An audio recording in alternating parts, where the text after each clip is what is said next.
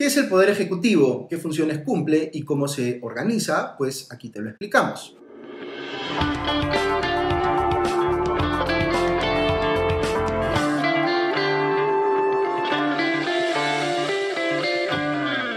Bienvenidos a Hablemos de Política, un videocast de Comité de Lectura y la Fundación Conrad Adenauer en el Perú. En el episodio anterior de este videocast eh, explicamos cuál es la diferencia entre el presidencialismo y el parlamentarismo les contamos que el Perú tiene un sistema político semipresidencialista, lo que quiere decir, en nuestro caso, que tenemos en el Poder Ejecutivo tanto un cargo de presidente de la República como uno de primer ministro, o como también se conoce, presidente del Consejo de Ministros. En los sistemas presidencialistas, quienes compiten por tomar control del Poder Ejecutivo presentan planes de gobierno que ofrecen llevar a cabo eh, en caso salgan elegidos. Concretamente, el presidente de la República es elegido por voto popular por un mandato de cinco años y a partir del 2001 ya no tiene opción de reelegirse de manera inmediata, aunque sí puede volver a buscar la presidencia después de cinco años. Para eh, gobernar tiene que nombrar a un gabinete de ministros, quienes se encargan de los distintos ministerios que forman parte del gobierno central. El Perú tiene 18 ministerios y es a través de ellos que se implementan las políticas del gobierno. Si bien el Poder Ejecutivo no puede emitir leyes, pues esta, es una prerrogativa, digamos, que es eh, del Congreso, sí puede aprobar reglamentos, que son normas de inferior jerarquía que definen más en detalle cómo se deben aplicar las leyes en las materias que regulan. Hay muchos tipos de reglamentos en el Poder Ejecutivo. Están los decretos supremos, las resoluciones supremas, las resoluciones ministeriales, las resoluciones directorales y siguen eh, los nombres. Veamos solo algunos casos a manera de ejemplo. Los decretos supremos reglamentan las leyes que ha aprobado el Congreso y regulan las actividades en un determinado sector. Supongamos que el Congreso aprueba una ley que dice que todas las escuelas públicas deben enseñar un segundo idioma a sus estudiantes. Lo que debe hacer, en tal caso, el Poder Ejecutivo, a través del Ministerio de Educación, que es la entidad competente en esta materia, es reglamentar cómo se va a ejecutar eso en la práctica, es decir, qué idiomas enseñarán, quiénes serán los profesores, cuántas horas al día o a la semana destinarán los estudiantes a aprender ese otro idioma, cuál será la currícula, entre otros asuntos que no hubiere precisado, digamos, la misma ley. Las eh, resoluciones supremas, por otro lado, son normas para decisiones específicas de un sector, por ejemplo, la designación de una persona para el cargo de viceministro en una cartera. Estas normas, como les decía, tienen un rango inferior a las leyes, pero hay dos casos puntuales en los cuales el Poder Ejecutivo puede aprobar normas que sí tienen rango legal. Uno es el caso de los decretos de urgencia y otro es el caso de los decretos legislativos. Los decretos de urgencia son normas de carácter temporal que aprueba el Poder Ejecutivo cuando se da una situación de emergencia en el país y se requiere, por ejemplo, aprobar con mucha rapidez el uso de recursos para enfrentar esa emergencia. Luego existe la posibilidad de que el Congreso le delegue facultades legislativas al Poder Ejecutivo para que regule una determinada materia con rango de ley, por tratarse de un asunto que requiere, digamos, un nivel de especialización técnica que no eh, tiene el Congreso. En esa delegación de facultades se establece expresamente cuál es la materia sobre la cual el Ejecutivo puede legislar y qué plazo tiene para hacerlo. La norma resultante se llama, como les decía, decreto legislativo y también tiene rango de ley. Hay un elemento aquí que es importante. En el Perú se dice que el presidente de la República no tiene responsabilidad política. ¿Qué exactamente significa eso? Pues significa que el presidente no puede aprobar ninguna norma por sí solo. Cualquier norma que apruebe y lleve su firma debe tener necesariamente la firma del primer ministro o de algún otro ministro, que es el que asume, en todo caso, la responsabilidad política por esa norma. Si se tratara de una norma que luego demuestra ser perjudicial, quien asume la responsabilidad por el error es el ministro que la firmó, no el presidente.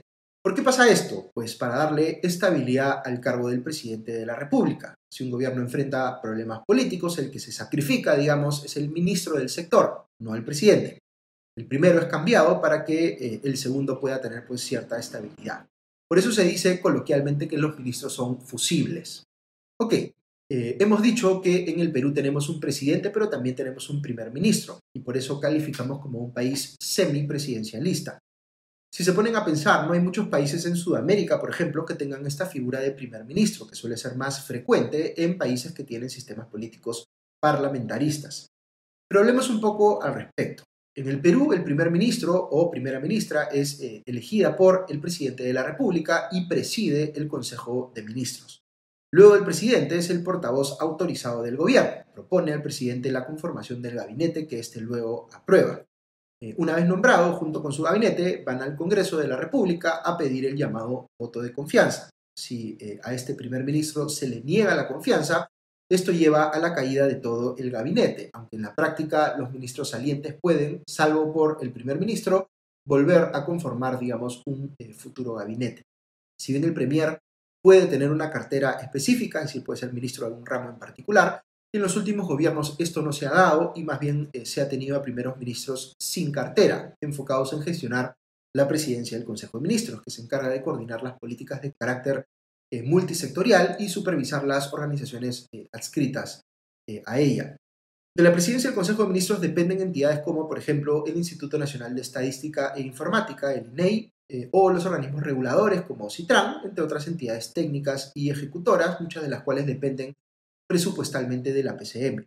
¿Y qué hay más allá del gobierno nacional? Eh, en nuestro país existen distintos niveles de gobierno en el Poder Ejecutivo, así como existe el gobierno central o eh, nacional, eh, del cual hemos venido hablando, también tenemos gobiernos regionales y gobiernos locales. Empecemos por los regionales. El territorio peruano está subdividido geopolíticamente en 25 regiones y por cada una de estas existe un gobierno regional que tiene autonomía política, económica y administrativa. Los eh, gobiernos regionales tienen labores como aprobar su organización interna y su presupuesto, formular el plan de desarrollo regional, eh, presentar iniciativas legislativas, dictar normas que tienen que ver con su gestión, entre otras. Estos se crearon en el año 2001 como parte de un esfuerzo de descentralización que impulsó el entonces presidente Alejandro Toledo y que no fue del todo exitoso porque se transfirieron apresuradamente muchas competencias y recursos a organismos que no estaban debidamente preparados para poder gestionarlos. ¿Cómo es su estructura eh, interna? Pues cada región tiene un gobernador regional, un consejo eh, regional y un consejo de coordinación regional. El primero es elegido por voto popular, eh, junto con el vicepresidente de la región, y es la principal figura política en esa región. Su mandato dura cuatro años, sin opción a reelección.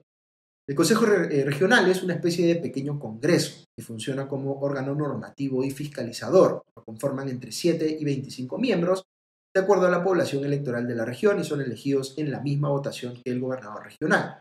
Finalmente, el Consejo de Coordinación Regional es integrado por los alcaldes provinciales y por representantes de la sociedad civil como eh, órgano consultivo y de coordinación con las municipalidades. Ok, debajo de los gobiernos regionales están los gobiernos locales, que se subdividen en municipalidades provinciales y municipalidades distritales. Los gobiernos locales prestan servicios públicos en su jurisdicción, en armonía con eh, las políticas y planes nacionales y regionales de desarrollo. Sus autoridades son llamadas alcaldes y son elegidos también por un periodo de cuatro años, en las mismas elecciones que las autoridades regionales. Cada municipalidad tiene un consejo municipal que cumple funciones normativas y fiscalizadoras. Ahí tienen, por tanto, los tres niveles del gobierno en el Poder Ejecutivo, el gobierno central o nacional, los gobiernos regionales y los gobiernos locales. Es posible que el país haya optado por la descentralización del Poder Ejecutivo, pero como les decía, eh, digamos, no necesariamente de manera eh, exitosa, porque este proceso no ha funcionado eh, correctamente y hay muchas cosas todavía por replantear o redefinir. Pero ya hablaremos de eso en otra oportunidad.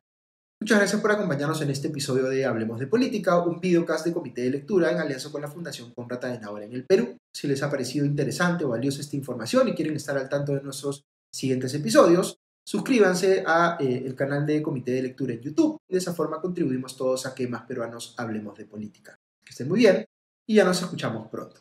Adiós.